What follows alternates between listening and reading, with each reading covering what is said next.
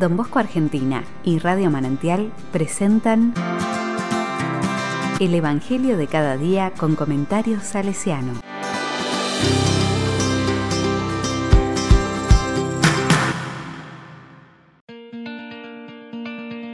Miércoles 7 de abril del 2021. Lucas 24 del 13 al 35. La palabra dice, El primer día de la semana, dos de los discípulos iban a un pequeño pueblo llamado Emaús, situado a unos 10 kilómetros de Jerusalén. En el camino hablaban sobre lo que había ocurrido. Mientras conversaban y discutían, el mismo Jesús se acercó y siguió caminando con ellos. Pero algo impedía que sus ojos lo reconocieran. Él les dijo, ¿qué comentaban por el camino? Ellos se detuvieron, con el semblante triste, y uno de ellos, llamado Cleofás, le respondió, Tú eres el único forastero en Jerusalén que ignora lo que pasó en estos días. ¿Qué cosa? les preguntó. Ellos respondieron, lo referente a Jesús, el Nazareno, que fue un profeta poderoso en obras y en palabras delante de Dios y de todo el pueblo. Y cómo nuestros sumos sacerdotes y nuestros jefes lo entregaron para ser condenado a muerte y lo crucificaron. Nosotros esperábamos que fuera Él quien liberara a Israel. Pero a todo esto ya van tres días que sucedieron estas cosas. Es verdad que algunas mujeres que están con nosotros nos han desconcertado. Ellas fueron de madrugada al sepulcro y al no hallar el cuerpo de Jesús volvieron diciendo que se les habían aparecido unos ángeles asegurándoles que Él está vivo.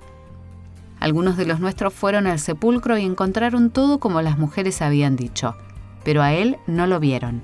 Jesús les dijo, Hombres duros de entendimiento, ¿cómo les cuesta creer todo lo que le anunciaron los profetas? ¿No era necesario que el Mesías soportara esos sufrimientos para entrar en su gloria? Y comenzando por Moisés y continuando con todos los profetas, les interpretó en todas las escrituras lo que se refería a él. Cuando llegaron cerca del pueblo donde iban, Jesús hizo ademán de seguir adelante, pero ellos le insistieron, Quédate con nosotros, porque ya es tarde y el día se acaba. Él entró y se quedó con ellos, y estando a la mesa, tomó el pan y pronunció la bendición. Luego lo partió y se lo dio.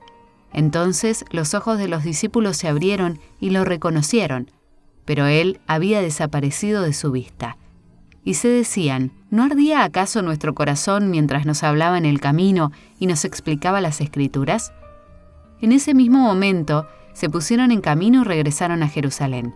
Allí encontraron reunidos a los once y a los demás que estaban con ellos, y estos les dijeron, Es verdad, el Señor ha resucitado y se apareció a Simón. Ellos, por su parte, contaron lo que les había pasado en el camino y cómo lo habían reconocido al partir el pan.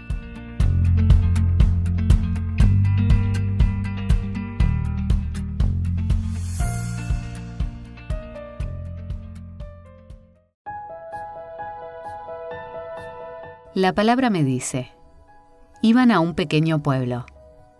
Ante el fracaso de toda expectativa, ante la contundencia de la muerte, ante la pérdida de los sueños, lo más razonable parece volver a lo ya conocido, a la vida de antes, a las seguridades pequeñas pero palpables. Comparo esta reacción de los dos caminantes con mi actitud frente a los golpes y desencantos de la vida. Mirando todo el camino, proceso que recorren los discípulos, trato de ubicarme en aquel tramo donde hoy me descubro andando. El mismo Jesús se acercó. Me detengo en las actitudes de Jesús. ¿Qué hace Él ante la incertidumbre, la desesperación, la sensación de fracaso de los suyos? ¿Qué pasos va dando? Contemplo el proceso que Él acompaña. Y estando a la mesa, quizás la escena de Maús sea una de las que más calma transmiten los evangelios. Jesús no tiene apuro por darse a conocer. Gasta tiempo en conversar. Les hace preguntas de esas que, más que contestación, buscan entrar en contacto. Les explica las escrituras y se sienta a cenar con ellos, aunque, menudo fallo, no tuvieron tiempo para la sobremesa. Cita de Dolores Alexandre. Comparo mis tiempos y los de Jesús. Me pregunto cómo respeto el camino y los procesos de los demás. Cómo conjugo la paciencia del que ama con la urgencia de evangelizar. Entonces los ojos de los discípulos se abrieron. Al final, La fe, que es reconocimiento, trae consigo conversión. El encuentro con Jesús los hizo regresar al lugar de donde venían.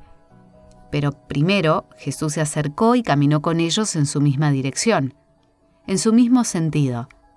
Se juntó con ellos allí donde estaban, y ellos, que no habían comprendido las palabras, recuperaron la memoria ante el memorial y el gesto. ¿No ardía acaso nuestro corazón mientras nos hablaba en el camino y nos explicaba las escrituras? Me quedo en este momento ante esta pregunta. Repaso invitaciones que se están acallando, ardores que se han detenido, búsquedas que ya no me interesan. ¿Cómo reencontrarme con esa pasión apostólica que un día me puso en camino? ¿Cómo desandar los senderos del desánimo, la rutina y el aburguesamiento? ¿Cuál es aquella palabra, presencia, que en este momento puede reencender el fuego de mi corazón, de nuestro corazón?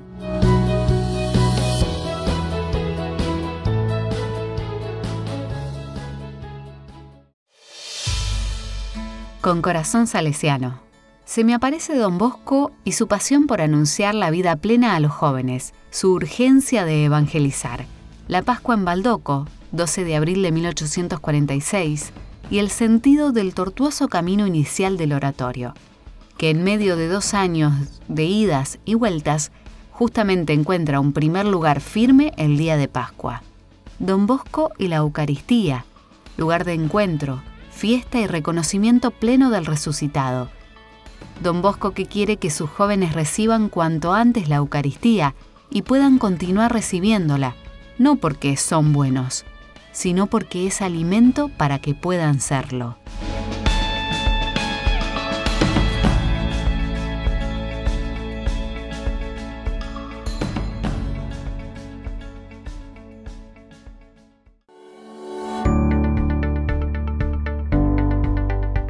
A la palabra le digo, muchas veces Jesús, me siento como los peregrinos del relato y hago mías sus palabras desalentadas nosotros esperábamos, pero por eso te rezo también desde lo que hay de desesperanza en mí y en muchos hermanos.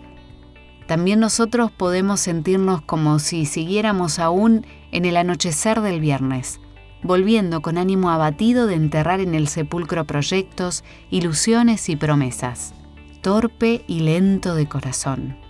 Me dejo interpelar por tu firmeza cariñosa y te pido que hagas camino conmigo, que me expliques las escrituras, que me hagas comprender el sentido de tu Pascua y de la mía. Durante el día recuerdo la invitación, a modo de oración, que surge de lo más profundo. Quédate con nosotros.